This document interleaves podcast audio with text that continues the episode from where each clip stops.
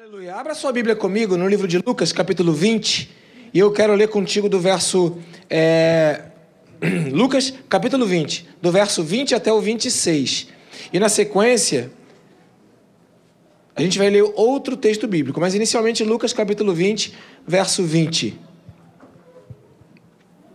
Glória a Deus.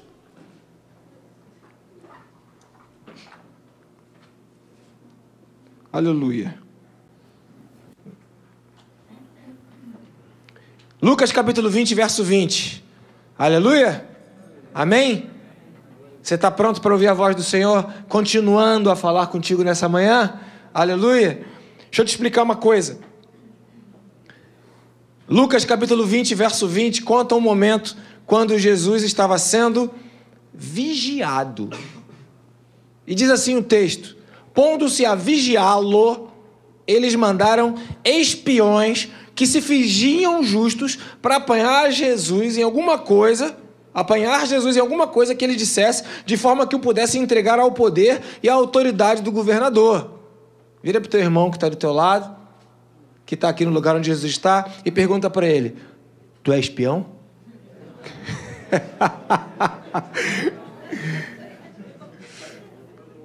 tu imagina uma igreja ou os discípulos ou Jesus do lado de pessoas que ele sabia que estavam lá do lado dele, mas eram espiões. Misericórdia. Uma coisa é opositor, outra coisa é um espião, que é um traiçoeiro, que é quase que, né? E pondo-se a vigiá-lo, mandaram espiões que se fingiam justos. Fingiam-se justos.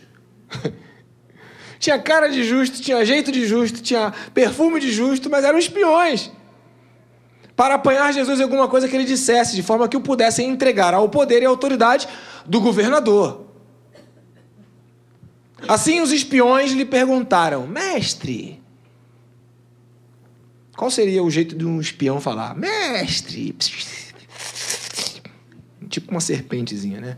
Sabemos que falas e ensinas o que é correto e que não mostras parcialidades parcialidade, mas ensinas o caminho de Deus conforme a verdade. Ou seja, Satanás sabe falar afirmações que, que são verdadeiras, né? Afirmações verdadeiras com intenções distorcidas. É certo pagar imposto a César ou não? Verso 23.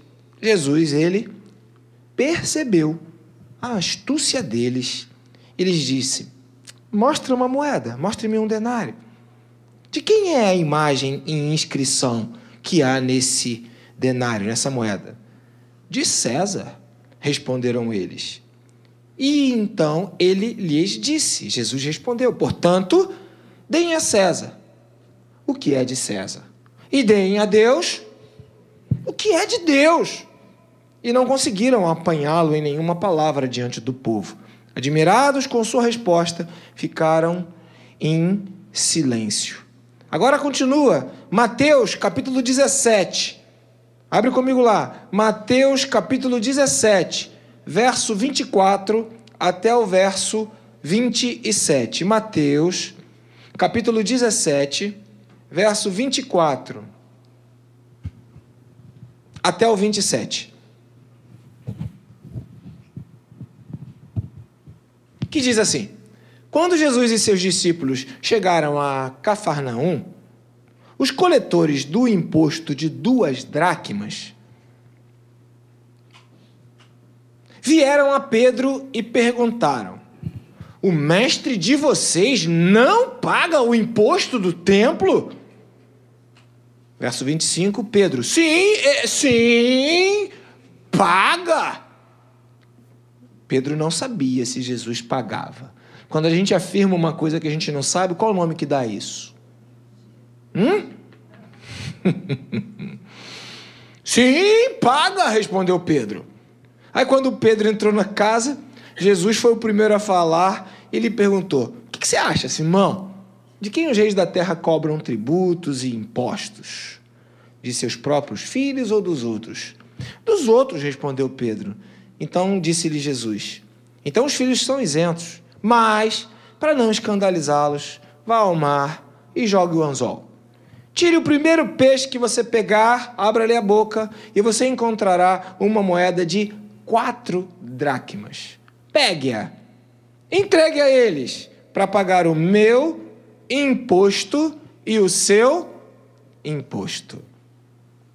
Os dois textos que nós lemos têm uma coisa em comum: diz respeito a pagamento de impostos.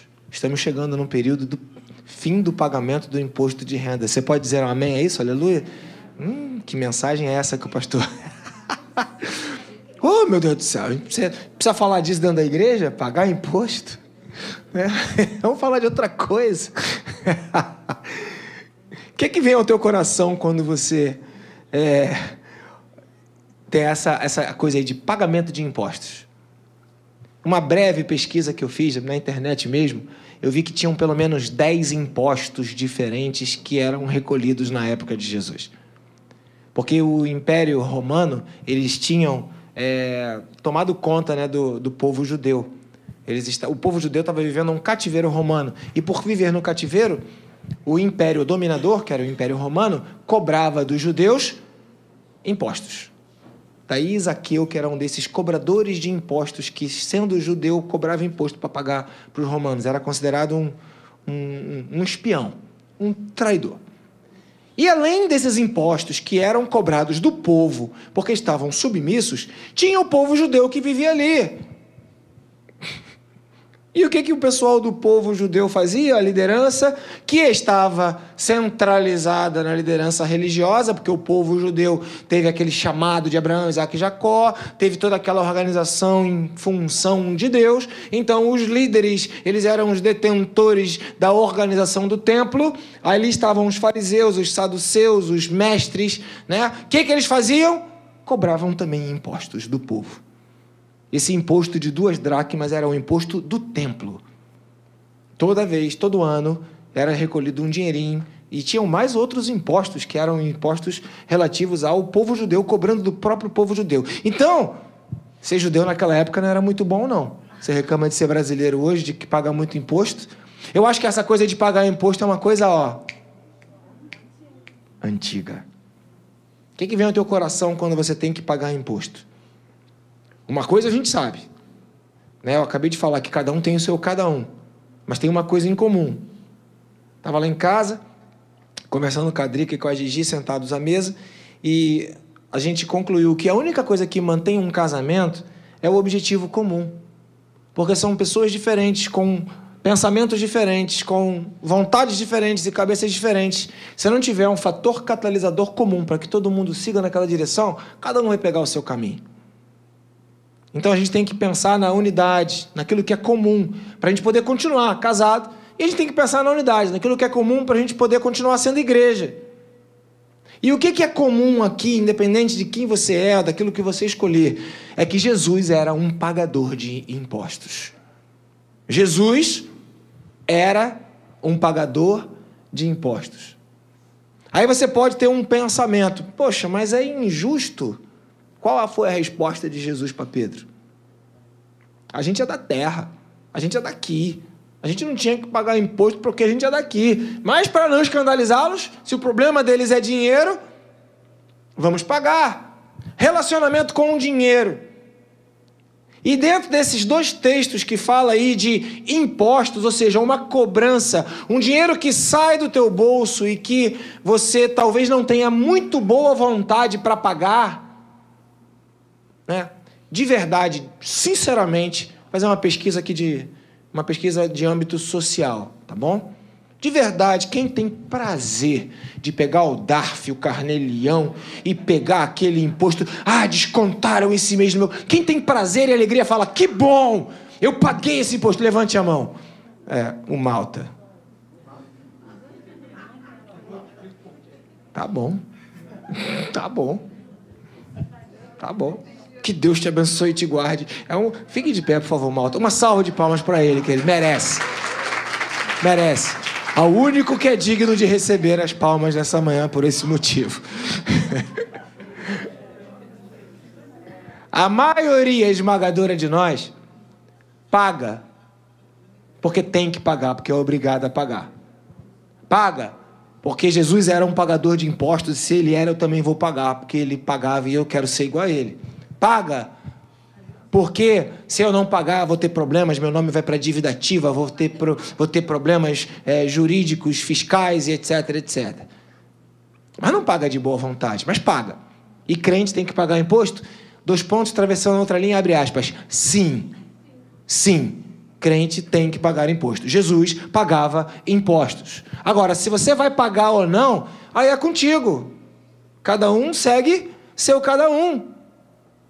Aí você vai ter o teu relacionamento com Deus. Mas Jesus pagava? Pagava.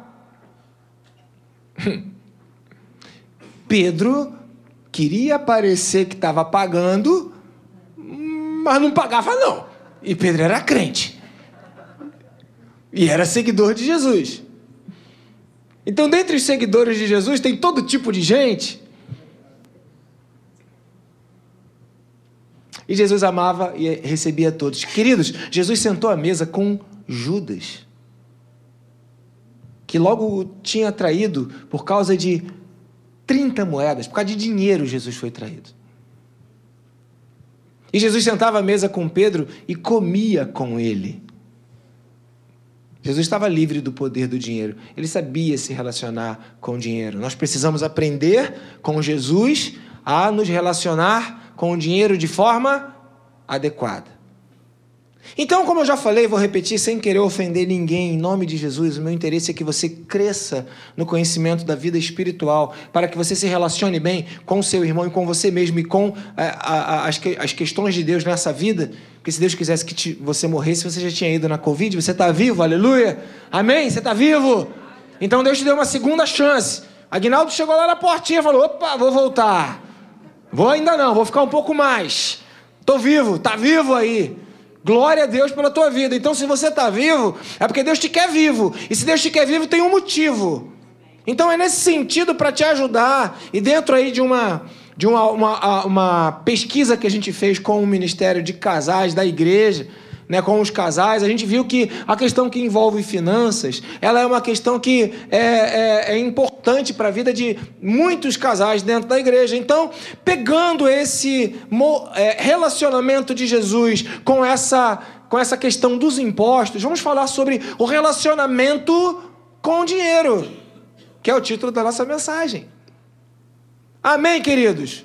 Por quê? Porque a mesma indignação, a mesma dificuldade, a mesma angústia, a mesma luta que todos nós, mas ainda bem que não somos unanimidade, não somos unanimidade, até porque tem alguém que fala que toda unanimidade ela é burra. E unanimidade é diferente de unidade, são coisas diferentes.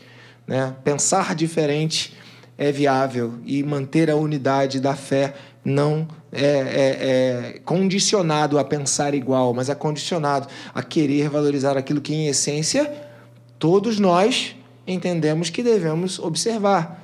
Né? Eu vou pensar diferente. Vamos para a Barra da Tijuca. Vamos falar aqui a diferença entre unidade e unicidade. Eu vou para a Barra da Tijuca. Qual o caminho que você pegaria, Pastor Lúcio, para ir daqui para a Barra? Alto da Boa Vista. Alguém pegaria um caminho diferente? Quem? Lagoa Barra, Zona Sul. Alguém pegaria um caminho diferente? Hã? Linha amarela. Alguém pegaria um caminho diferente? Grajaú, Jacarepaguá. Alguém pegaria a linha vermelha, sairia lá em, em, em Campo Grande e daria a volta? Dá para chegar, não dá para chegar? Eu vou lá na linha em Campo Grande, depois de Campo Grande, aquele outro lugar, qual é o nome que dá? Santa Cruz, e pego a volta, não chego na barra? Chego. Então eu posso ir pelo alto, eu posso ir pela Zona Sul, Lagoa Barra, eu posso ir pela linha amarela, eu posso ir pela Granja de Carapaguá e eu posso ir por Santa Cruz. Mas todos estaremos indo para a Barra. Unidade é isso. De respeito ao objetivo que eu tenho, não como eu faço para chegar lá. A gente pode chegar de maneira diferente. Todo mundo chegaria. Uns com muitos litros de gasolina a menos no carro ou muitas horas depois. Mas chegaria. Então veja que a ideia é que você tenha a unidade do entendimento de que você precisa ter um relacionamento com dinheiro, mas ninguém vai dizer para você o que você tem que fazer com a sua vida. Isso compete ao Espírito Santo de Deus e a você se relacionar. Outra coisa que eu quero dizer logo no início dessa palavra é que a gente não está fazendo apologia à pobreza. Se Deus te deu prosperidade financeira de acordo com os padrões desse mundo e você é rico, saiba glorificar a Deus com isso. Você não precisa ser pobre para glorificar a Deus. Você não precisa ter é, é, simplicidade. Quer usar o teu relógio caro, a tua calça cara, o teu carro caro? Glória a Deus, seja feliz com isso, desde que isso faça parte do propósito de Deus para a tua vida. O problema não é, é, é, é, é exatamente né, o, o, o, ter o recurso. O problema é, para que, que eu quero ele? Porque se eu quero para mostrar para os outros que eu tenho, para mostrar para os outros que eu sou, é porque eu não sou. E a Bíblia fala que em Cristo eu tenho e eu posso todas as coisas. E se eu me sinto é, defraudado, roubado ou é, de alguma forma vilipendiado pela vida porque outros tiveram oportunidade e eu não tenho, isso vai gerar revolta no meu coração. Eu vou ficar infeliz, amargo, tristeza, chateado porque o outro tem ou não tem, ainda vai dar um negocinho chamado inveja que vai acabar me atormentando e eu vou ficar infeliz. Então o problema não é ter dinheiro. Tenha o seu dinheiro, tenha o seu carrão, seu casão, seu casacão, né? Seja bonitão, faz o que você quiser. Agora, isso faz parte do plano que Deus tem para tua vida. É disso que nós estamos falando. Qual é o propósito de Deus para tua vida? O que Deus quer com você? Eu, tinha, eu lembro, da, da por exemplo, aquela, aquelas é, é, mulheres ricas que abençoavam o ministério de Paulo. Lembra da outra que construiu uma casa para Elias? Então, o que, que você faz com os recursos que chegam à sua mão? É que é o importante aqui nessa mensagem, não dizer para você que para você ser crente tem que ser pobre. Isso é loucura, isso é, é, é pensamento de, de gente que não, que não entende a Bíblia. Não é disso que está sendo falado. Né? O que está sendo falado é qual é o propósito que Deus tem para a minha vida. Porque se eu alinhar o propósito da minha vida com o propósito de Deus, eu vou viver em paz. Eu vou viver equalizado. Eu vou viver em harmonia. Mas se Deus quer uma coisa para mim e eu quero outra coisa para mim, o tempo todo eu vou querer o que Deus não quer, eu vou viver o tempo todo o quê? Ou numa agonia de lutar e de correr atrás e, de, e nunca me satisfaço, e nunca tenho o aprendizado de estar feliz em toda e qualquer situação. É disso que nós estamos falando aqui, amém, queridos? Então, no nosso relacionamento com o dinheiro, não diz respeito a, a, a, a é, é, é, ao ter ou ao não ter, diz respeito ao ser. Quem você é? Qual é o propósito ou plano de Deus para a sua vida? Então, Jesus, ele pagava impostos? Pagava. Pedro teve uma preocupação de ficar bem com todo mundo e ele preferiu, naquele primeiro momento, para não, é, protegendo, abre aspas, Jesus de ser considerado um sonegador, ou proteger a Jesus, ele falou: pagamos, mas ele não sabia se pagava ou se não pagava. E assim que isso chegou ao conhecimento de Jesus, Jesus falou: vai lá e paga, se já pagou, pagar de novo e vamos resolver essa situação, porque a gente está preocupado mais em manter a paz e não escandalizar as pessoas que estão preocupadas com isso, porque tem muita gente preocupada com isso. Então o que, que acontece? Tem pessoas que estão preocupadas com a arrecadação. E o primeiro ponto dessa mensagem se chama os arrecadadores. Repita assim comigo: arrecadadores. arrecadadores. De novo, que, que os arrecadadores querem fazer? Parabéns. Os arrecadadores, arrecadadores querem o quê? Arrecadar. A pergunta é: para quem você arrecada? O que é arrecadar? E o que fica no coração do arrecadador? Paulo foi um arrecadador? Sim ou não? Pergunta de professor, será que tem pegadinha, né? O pessoal agora estão dizendo que eu tenho fama de fazer pegadinha. Que coisa horrorosa. Eu não faço pegadinha nas minhas questões do meu curso. Não faço, não faço. Não faço. Sim, Paulo era um arrecadador. Ele aguardava a arrecadação das igrejas. Mas o coração de Paulo, enquanto arrecadador, estava no propósito que aquela arrecadação tinha na vida dele e no impacto que aquela arrecadação faria para o reino de Deus. Então, qual é a diferença entre Paulo e Zaqueu naquele primeiro momento antes de se encontrar com Jesus? Não era ser um arrecadador. Zaqueu era considerado um traidor. Paulo era considerado um missionário. Qual a diferença entre os dois? Um arrecadava visando se dar bem. E o outro arrecadava visando fazer bem ao reino de Deus. Isso já então coloca as nossas vidas numa primeira dimensão de que tipo de arrecadação Deus quer para as nossas vidas. Lembra que eu falei agora há pouco que já passou muito dinheiro pela tua mão? Passou muito. Não foi pouco, não, foi muito. E te digo uma coisa mais assustadora ainda: ainda vai passar muito dinheiro pela tua mão daqui para frente. O pessoal está interessado no assunto. problema é o que, que você vai fazer com ele. O que, que você vai fazer com o dinheiro que vai chegar na tua mão? Eu, com muita propriedade, falo que pobre adora dar nome bonito para o filho, né? A minha mãe deu Lincoln, presidente da República. Jefferson, presidente da República. Denise Cristina, nome composto. Porque gente importante tem dois nomes. Não vou falar o teu, não, vou falar o meu. Ângelo Marconi. Né? Pobre tem essa coisa, de alguma maneira, é, é, mostrar importância. Sabe que outra coisa que pobre faz? Ou fazia?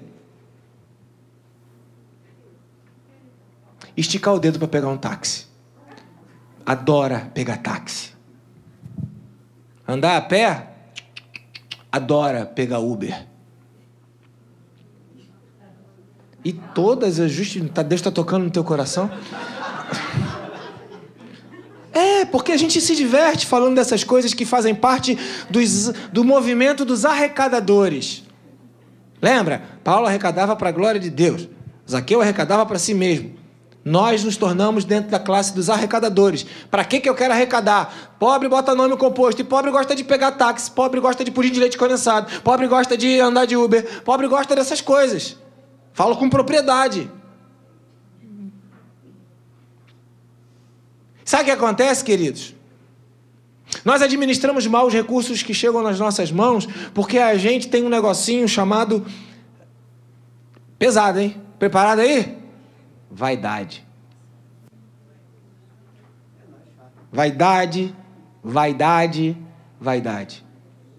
Sabe qual o grande e terrível destruidor dos teus sonhos, a tua vaidade hoje. Eu comprei uma bicicleta. Porque a gente está com um carro só, que aliás tem com defeito, né? tem que endireitar aquele negócio do freio. Realmente deu de novo ontem. Tem que endireitar. Mas comprei uma bicicleta. Por quê? Tendo um carro só, a Drica usando e eu usando, dois carros é muito caro é muito imposto, imposto, imposto. Então a gente não quer pagar imposto, imposto, imposto. Então a gente não tem. Só que eu estava vindo para a igreja toda hora de Uber. Eu moro ali do lado. Tem duas opções: ou venho a pé ou venho de Uber. E pobre gosta de quê, queridos? Mas pobre não gosta de ônibus, Menara. Pobre gosta de Uber. É, ou táxi. E aí eu comecei a pegar Uber. Pá, pá, pá. Nove reais. É oito e noventa. 7,50, é nove e pouco. Até o dia que teve uma inundação aqui, aí eram 11h40 da noite, eu estava indo embora depois de tirar água ali de um negócio que tinha alagado, estava pingando tudo na sala de som. 11h50 eu pedi Uber, 80 reais, daqui até lá em casa. 11h50 chovendo, eu falei, mas não pago de jeito nenhum. Aí me ofendeu. Aí eu fui 11h50, depois de o um dia inteiro ficando aqui, fui daqui até em casa a pé na chuva. Aí eu falei, a minha vida tem que mudar, a minha vida tem que mudar, a minha vida tem que mudar. Comprei uma bicicleta para não pagar o Uber de casa até aqui. E com o dinheiro que eu pagava no Uber, vou pagar a prestação da bicicleta e ainda vou ter saúde e ainda vou, né, economizar. O problema é que a minha vaidade não deixaria eu fazer isso se eu a tivesse pastor presidente do ministério Palavra da Verdade, saindo de casa de bicicleta? chegando na igreja fedido, suado. Vocês estão me entendendo? Guarda as proporções para o teu coração e você vai ver que isso se aplica à administração dos recursos que chegam à sua mão. E como arrecadador, você quer arrecadar e sem que você perceba, você se sente no direito de não sair de casa desde de manhã. Não tem como, vou ter que comer essa coxinha, vou ter que comer esse joelho. Você faz isso quando você vai na rua, irmão? Você coloca quase como uma regra você passar num pastel, numa coxinha, um pão de queijo, bem lembrado, um cafezinho, um cafezinho, que é, é minha praia. E a gente vai querendo arrecadar cada vez mais para quê? Para andar de Uber, para pagar coxinha de galinha, para poder pão de queijo, para comprar tablet novo. Jesus tem misericórdia da minha vida. Não, não, esse tem propósito. Esse tem propósito. Para quê que você arrecada? Então a gente começa a ver que a gente vai passando pela vida e a nossa vaidade ou a nossa incapacidade de fazer escolhas que sejam melhores fazem com que a nossa vida tenha um saquetel furado. E aí eu digo, muito dinheiro que passou na tua vida, você não conseguiu a realização dos teus sonhos porque você simplesmente deixou o dinheiro escorrer. E eu não falo isso para aqueles que administraram com consciência e escolheram ofertar, abençoar, escolheram viver uma vida na dinâmica da fé. Não é para esse tipo de gente que eu falo. Eu falo para aquele tipo de gente que, chegando na vida onde está no ponto de hoje, está insatisfeita porque não chegou onde queria ter chegado, não alcançou o que teria que ter alcançado, não construiu o que queria ter construído. É para esse tipo de gente insatisfeita que eu falo. E chama a sua atenção para te dizer que a construção, ela demanda tempo, disciplina e você vencer alguns limites do seu próprio coração, pagando o que tem que pagar a quem de direito e vencendo a sua indignação diante das cobranças que chegam para você.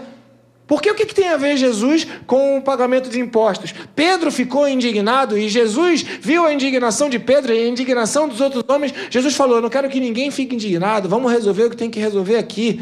Eu quero ficar livre disso. Eu não vou movimentar a minha vida num processo de indignação, de infelicidade, de insatisfação.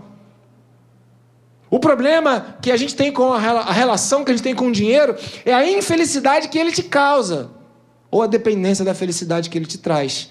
Porque se você precisa de dinheiro para ser feliz, você não conhece Jesus. E se de alguma maneira você está infeliz pelas escolhas que você fez no passado e elas foram da vontade de Deus para sua vida, você precisa então voltar o teu coração para o Senhor, lembrar-se de onde caiu, arrepender-se e falar: Senhor, eu fiz o que eu tinha que fazer, abençoei quem tinha que abençoar e cheguei aonde o Senhor queria que eu chegasse. Louvado seja o nome do Senhor. E não ficar indignado com a tua vida, insatisfeito com a tua vida e infeliz com a tua vida. Até porque, se você todo mês guardar um pouquinho de dinheiro, daqui a 10 anos você vai ter muito dinheiro. Muito. Se você quisesse ter muito dinheiro, você guardaria no passado e alcançaria o dinheiro de hoje. Quer ter muito dinheiro? É só guardar um pouquinho hoje. Cancela o Uber na tua vida. Cancela a coxinha de galinha na tua vida. Ah, mas isso é pouquinho. Cancela. É, fostes fiel no pouco? Sobre o muito te colocarei. Então o problema não é disso que nós estamos falando. Estamos falando é de corações indignados e que continuam como corações de arrecadadores. Arrecadar para quê? Porque perceba, Paulo, é Paulo não, é Tiago, pedis e pedis mal. Porque quando você pede, você pede para esbanjar naquilo que você tem prazer, nos vossos deleites. Então esse é que é o problema, que é um dos destruidores de sonhos, daqueles que sonham e que não chegam na realização dos seus sonhos. É a incapacidade de você dizer não para você mesmo hoje, para você amanhã poder dizer: sim, eu venci, eu cheguei. Qualquer tipo de ajuda financeira que você encontra na internet vai te dizer: não compre as coisas a prazo para pagar juros. Não compre, você vai pagar o dobro do valor. E as pessoas insistem em pagar um juros absurdo porque querem ter as coisas na hora. Então você quer comprar um carro, começa a comprar ele botando o teu dinheiro na aplicação ao invés de pagar a mensalidade. Eu não quero te ofender, só estou te dando uma instrução. Receba um não agora. E depois amanhã você vai receber o sim. Você está me entendendo? Porque senão você acaba se enrolando na tua vida. Eu não vou fazer essa pergunta, mas eu sei que muitos acho que até o Malta poderia levantar a mão. Quem nunca se enrolou, quem já teve ou tem um negocinho de plástico chamado cartão de crédito e nunca se enrolou na história da sua vida com um cartão de crédito? Nunca se enrolou com um cartão de crédito. Depois que você teve. Tá havendo uma discussão do casal aqui? O Márcio levantou a mão e a Márcia. Como quem diz, já sim, até parece. Ah, e agora ele indignado. Eu? Seria eu, mestre? É legal a gente ver essa, né, essa interação aqui. Que bom que vocês estão participando da mensagem. Mas quem não se enrolou, precisa estar vigilante, porque pode ser que se enrole. Ah, são situações da vida que acontecem. E o inimigo, ele quer te dar um negócio chamado crédito. Nem sempre esse crédito é de Deus. Porque ele existe para poder te prender, te aprisionar, te manter cativo. Ah, mas você tem crédito. É cativeiro. Cativeiro.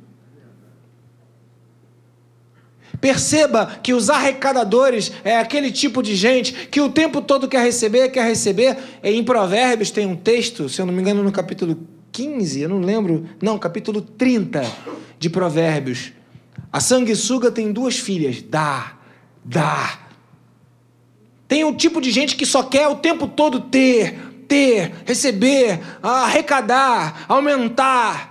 E aí você vai vendo uma série de características da indignação do coração que houve no coração de Pedro, que houve no coração daqueles é, vigias ou espiões que ficaram do lado de Jesus.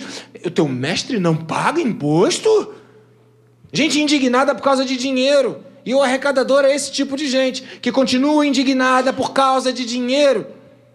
Eu não estou falando aqui de não querer prosperar na vida. Quer prosperar? Prospere. O caminho da prosperidade é o caminho de juntar dinheiro, é o caminho de estudar, é o caminho de criar habilidades. A Bíblia fala isso. Se você quer prosperar, crie habilidades. Ah, não quero estudar que eu não gosto de estudar. Então faz um curso, vai aprender a ser um excelente marceneiro, um excelente pintor, um excelente a, a, a, construtor. Vai ter habilidades, elas vão te dar recurso. Agora, não, é, é, não é isso. O arrecadador não é esse tipo de gente. O arrecadador é aquele que, ainda que tendo habilidades, ele quer mais, ele quer mais, ele quer mais e nunca se satisfaz. Aí chega no casamento, encontra uma pessoa diferente, e aí é, um, é o próximo assunto que a gente vai falar agora no dia 10 de junho. Os casais da igreja estão convidados a estarem aqui no dia 10 de junho, nós vamos falar disso. E aí acaba tendo muito atrito dentro da própria casa por causa de um coração arrecadador. No dia 10 de junho nós vamos trabalhar o texto de Atos, capítulo 5, versículo 1 em diante. Fiquei te devendo. Perceba que nós Enquanto servos de Deus, precisamos entender: ah, o problema está em ser arrecadador? Não, não, não. O problema está: para que, que eu quero o meu dinheiro? Para que, que o dinheiro chega na minha mão? O que, que esse dinheiro vai fazer comigo e o que, que eu vou fazer com ele? Porque os arrecadadores eles não querem arrecadar dentro de um propósito de Deus. Eles têm uma missão nem sempre querem arrecadar nos propósitos de Deus, como Paulo. Os arrecadadores têm uma missão e entendem que querem arrecadar para si mesmos. Então defraudam pessoas, como é, Zaqueu fez, enganam pessoas, mentem para as pessoas criam situações manipuladas para que possam se beneficiar, tudo isso para poder arrecadar e para chegar lá. E aí a Bíblia fala: o amor ao dinheiro é a raiz de todos os males. Ah, e quanta gente que quis ficar rico acrescentou tantos males à sua vida porque quis ficar rico. Você quer ficar rico? Para quê?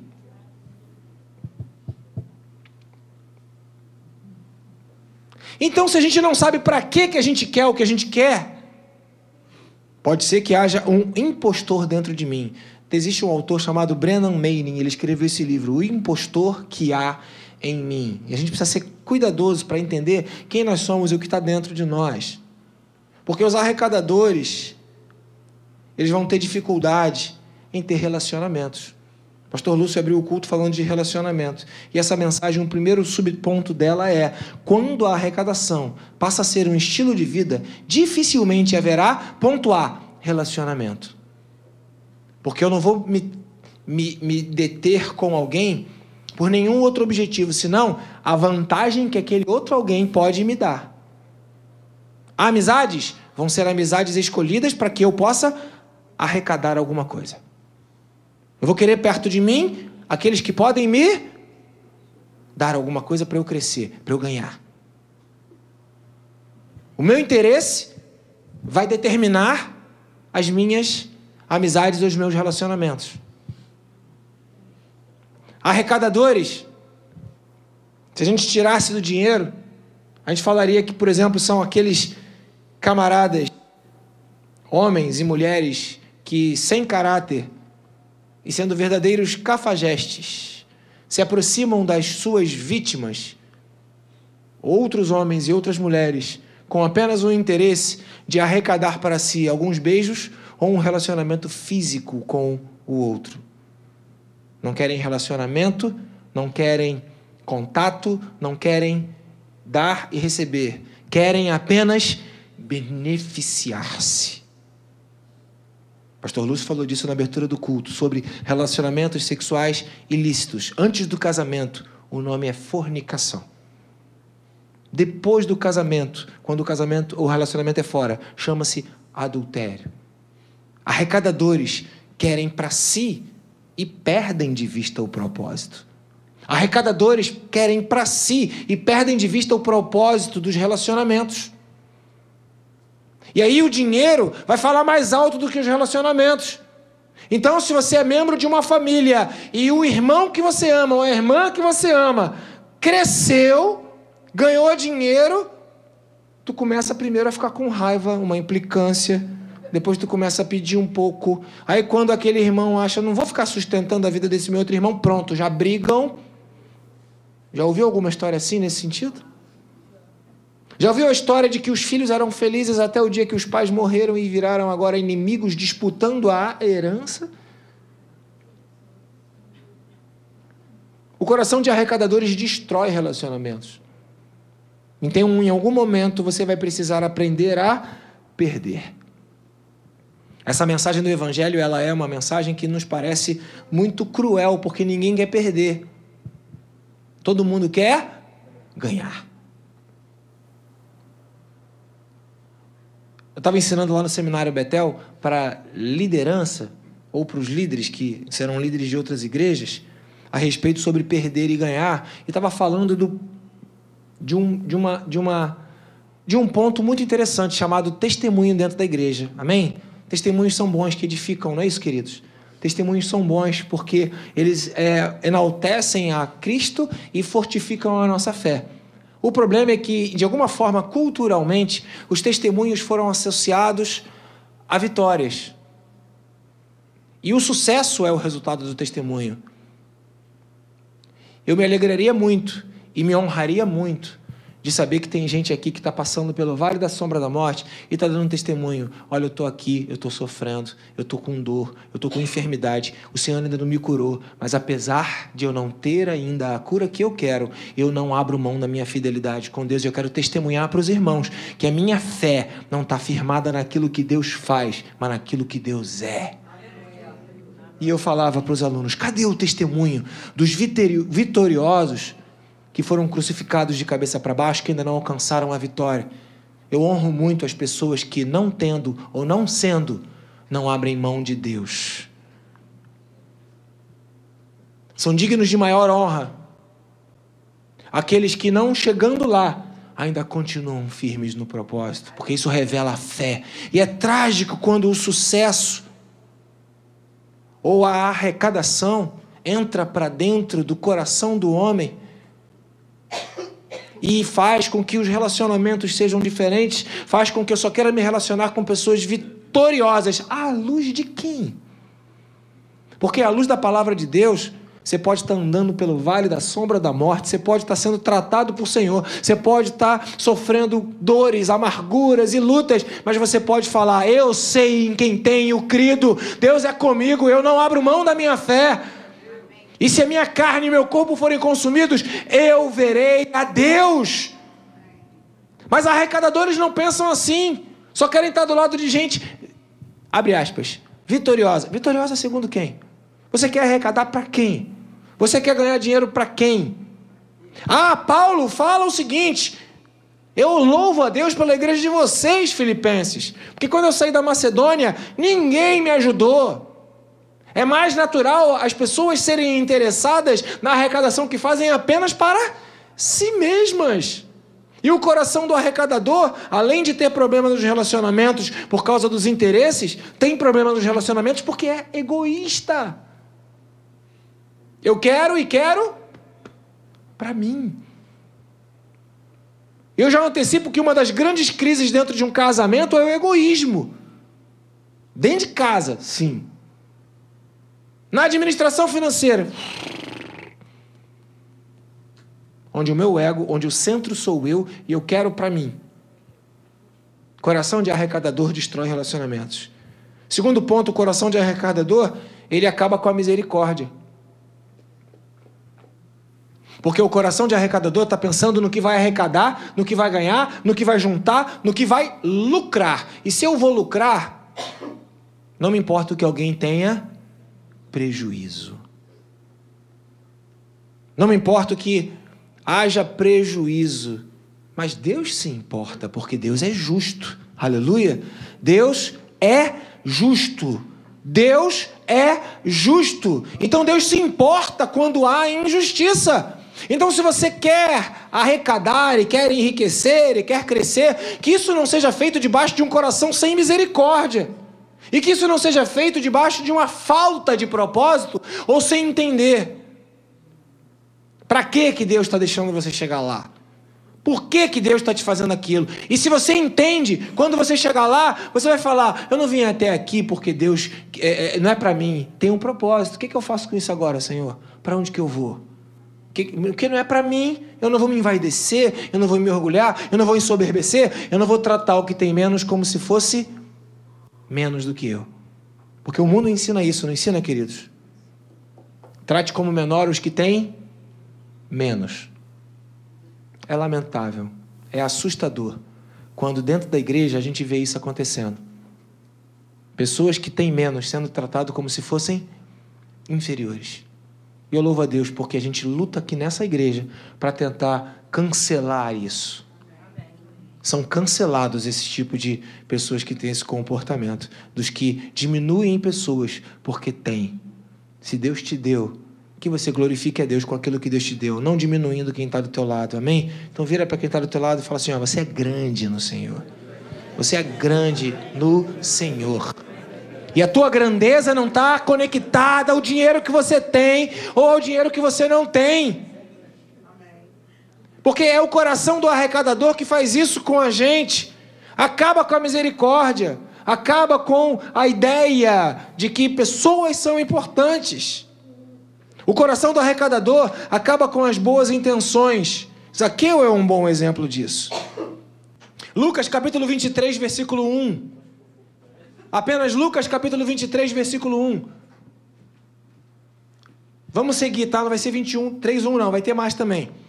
Então toda a assembleia levantou-se e levou a Pilatos. Jesus preso, pegaram Jesus, levaram ele na autoridade governamental. Pilatos, verso 2. E começaram a acusá-lo dizendo, dois pontos. encontramos esse homem subvertendo a nossa nação. Ele proíbe o quê? Ele proíbe o quê? Pagamento de imposto. Qual era o interesse do Império Romano quando subjugou o povo de Israel? Hã? Dinheiro. Qual foi o interesse de Judas quando traiu Jesus? Hã? O que que o dinheiro fez? Levou Jesus para a cruz.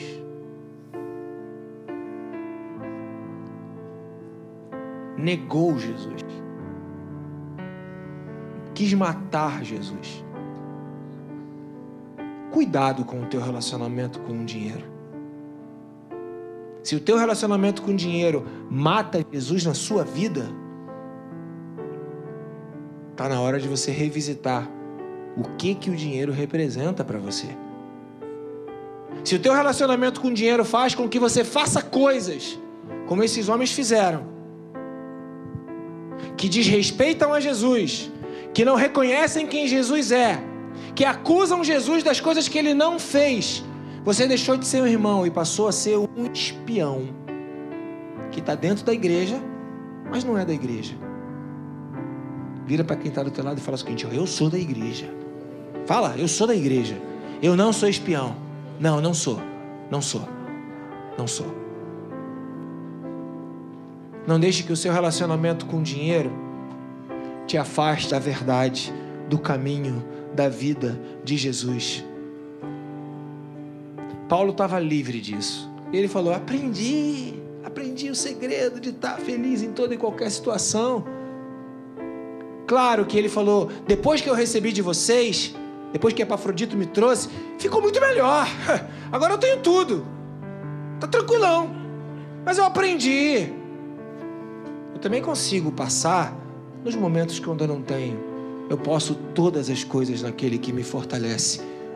Não vai ser o meu relacionamento com o dinheiro que vai atrapalhar o ministério da minha vida, não vai atrapalhar o propósito da minha vida, não vai ser o ministério, é, é, não vai ser o relacionamento com o dinheiro que vai fazer com que eu negue a Jesus, acuse a Jesus, culpe Jesus de coisas que ele não fez, não vai ser o meu relacionamento com o dinheiro que vai me tirar da presença de Jesus, não vai ser o relacionamento com o dinheiro que vai ser mais forte do que o meu relacionamento com o meu Senhor.